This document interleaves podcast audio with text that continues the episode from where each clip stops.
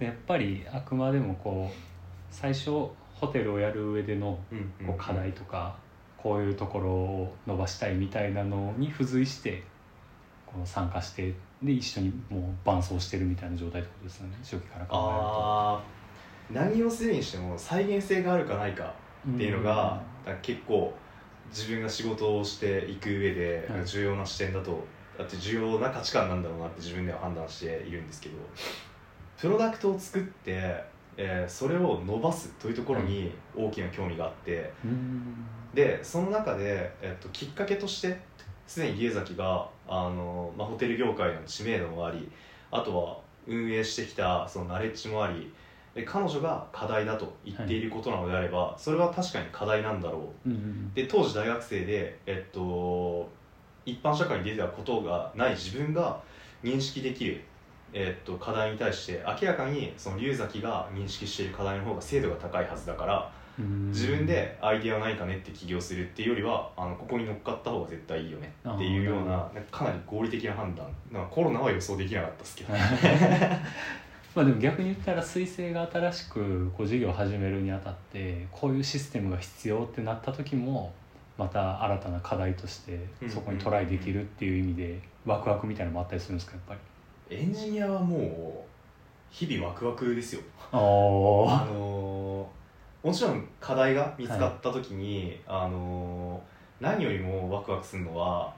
あの一人で解けるんですよね。あはいはいはいはい。エンジニアだけが唯一多分積み重ねた自分の思考であったりとかうん。あとは業務プロセスを定義したものっていうのをあの実際に形として残すことができるじゃないですか、はいはい他の人たちって例えばマニュアルを作ったうん。としてもその実際にそのマニュアルを実行するタイミングでは人が必要になったりとか。ただもうコンピューターさえあればもうエンジニアってそのだから自分がした労働を資産にできるっていう、すげえ面白い職業だなって思ってて生地その知念を伸ばしてきたっていう経験があるんで、どう伸ばしたらこれはどのぐらいの規模のビジネスになるのかみたいなの感覚も養われてきてうん。だからあのーそうですね講義のその自分のものづくりの範疇がめちゃめちゃ広がってきていて、うん、ワクワクは止まらないですね、うん。あとは僕がその旗から見てて、はいはいはい。チルンって結構インターンの方多いじゃないですか。はいはいはいはとかなんかメジャー今も採用にも力入れてるっていうのもあってなんかそのエンジニアをこうそ育てるでもないですけど、うん。なんかこう社会に羽ばたいていく上でここをステップとしてあのインターンされてる方も多分いいらっしゃるじゃないですか、なんかそういうので教育みたいなのも自分のキャリアの中に入れてるんですか？ああいやまあもちろん福祉的に自己実現の支援ができる、できていたらすごく嬉しいんですけど、はい。きっかけはもっとなんかその成人君子みたいな感じではなくあのまあコロナ禍で売り上げがないわけですよ。はい。売り上げがないからプロダクトを作りたいと。で必要な機能がたくさん出てくるっていう時にもうエンジニアなんてめちゃめちゃ今転職市場で売り手市場なわけで、はい。あの金のない弱小スタートアップがエンジニア雇えないじゃないですか。なるほど。で僕一人でももう限界があるとやりたいことたくさん出てくるから。ってしたらあの育てるしかない。なるほど。自分らで育ててその一人前にする。その代わりに半年間働いてよみたいな。まあ。あの形で、まあ、もちろんその結果的には支援はできてるかもしれないですけど。はい。で教育はでも好きは好きですよ。うん自分のもうなんかあのまあ、大学の時にエンジニアインターンに参加させていただいたおかげでめちゃめちゃキャリアがの選択肢が広がったんで、うんその一助になれるっていうのはあのすごく嬉しいですけどただそんなになんかそのだから俺に感謝しろよみたいなことをインターン生に言うっていうよりは 本当に助かってます。ありがとうございます。みたいな感じですね。うん実際あれですかね。なんかチルンでもしそのエンジニアとして働きたいみたいな人がいる場合なんかどういうエンジニアの人が向いてるとかあるんですかやっあービジネスにも興味がある人の方がぱりいいのかなという気はしますね。それ多分僕との相性みたいなところなんですけど、で僕のそのエンジニアリングの範疇はコードを書くことだけじゃなくて、はいそのビジネスとしてまあ成立させるそのサービス設計であったりとかあとはその、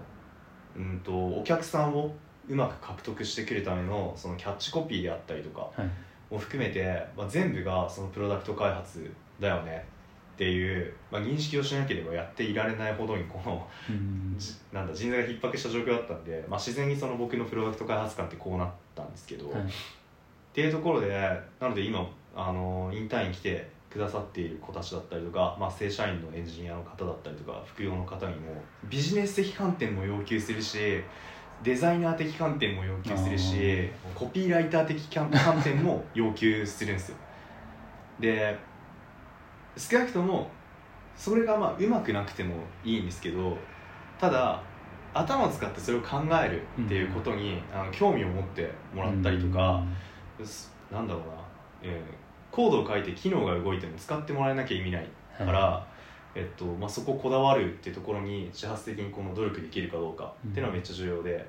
でいくと自分でプロダクトを作って育てたい最終的に独立したいと思ってる人が、うん。僕は相性がいいのではと思ってますね。なるほど。そういうエンジニアの人もいろいろいるっていうのまで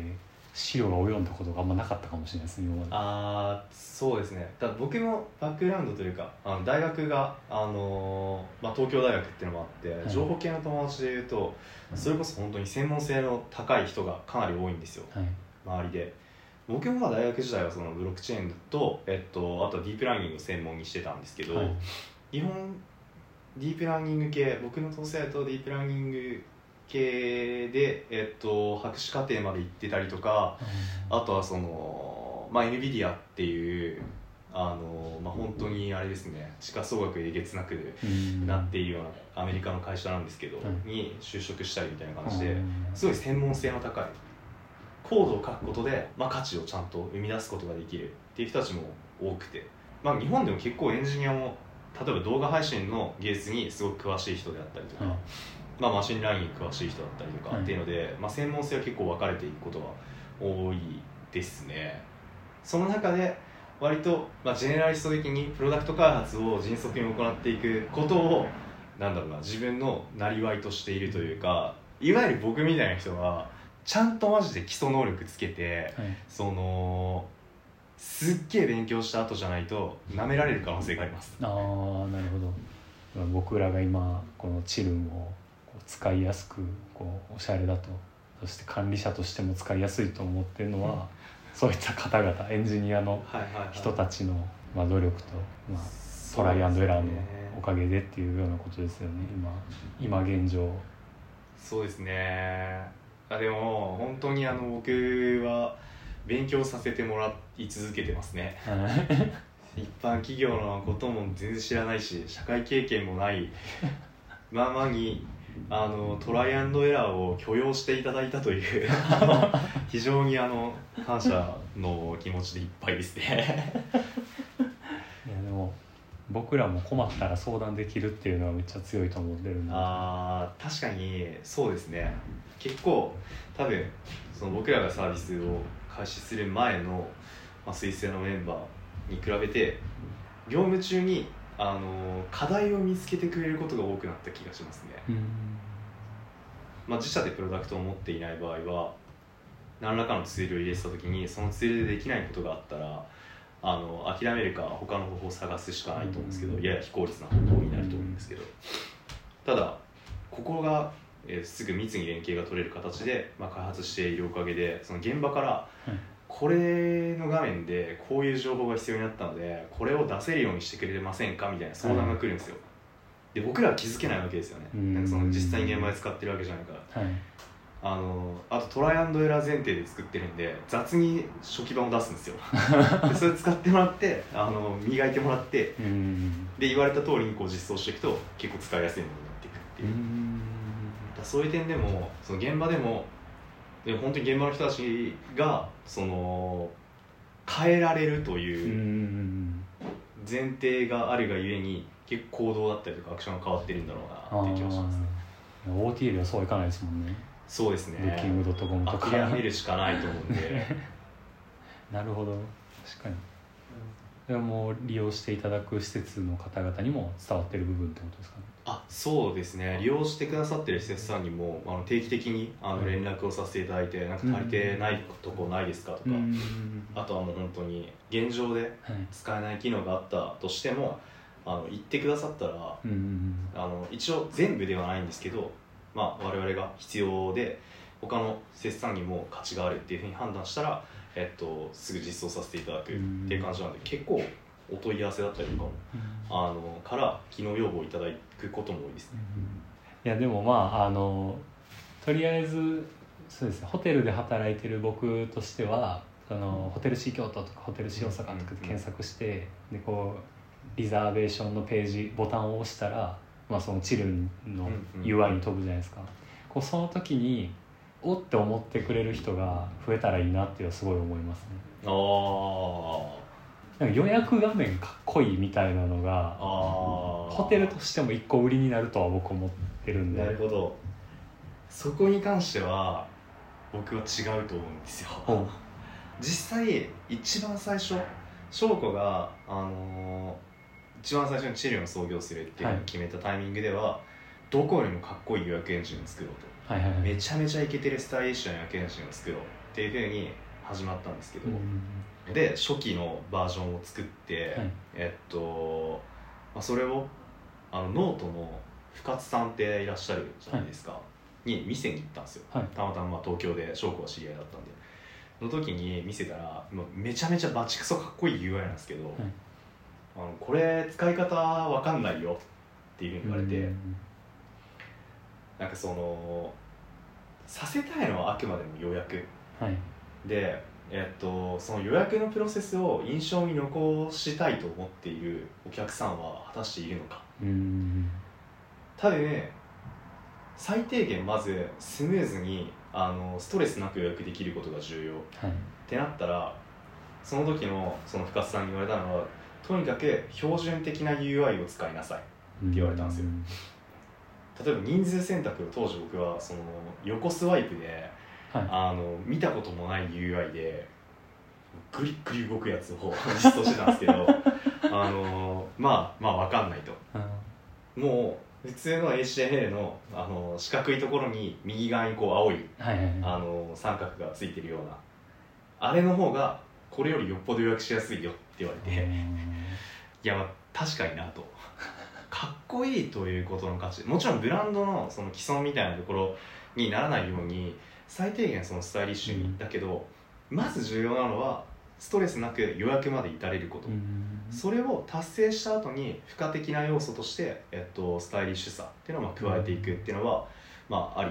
ではあるけれどもまず目指すべきは記憶に残らない UI なんですよ。ああなるほど。すごい。なんかベーシストみたいな考え方ですね。聞こえない。そうですね。ベーシスト違和感ないのが一番うまい人みたいなさにですね。ああなるほど。本当にあの語れない UI、うん。あれの UI はこうなんだよ言葉にできないようなぐらい自然なものっていうのをあの目指したいなっていうのは思ってますね。なるほど。いやすごいなんかいいいい話聞けましたね。いやでもあの非常に俺このままなんかあの翔子に怒られそうな気がしていて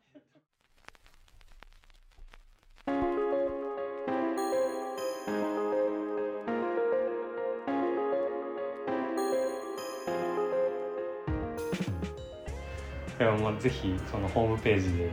あチルンってこういうものなのかって今これ聞いてくださってる方え見ていただいてそこで期待値はあんまり上げすぎないでもらって あのはい。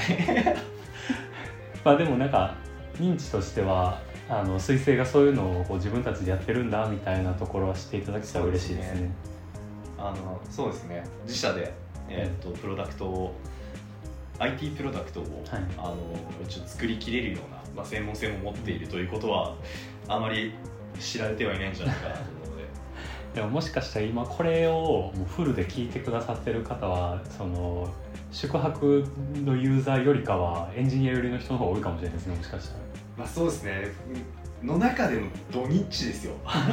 割とでもいらっしゃるんですよね。その彗星のことを知ってくださっている、あのカルチャー寄りのエンジニアの方々、まあ、彗星だけじゃなく株式会社チルンの方も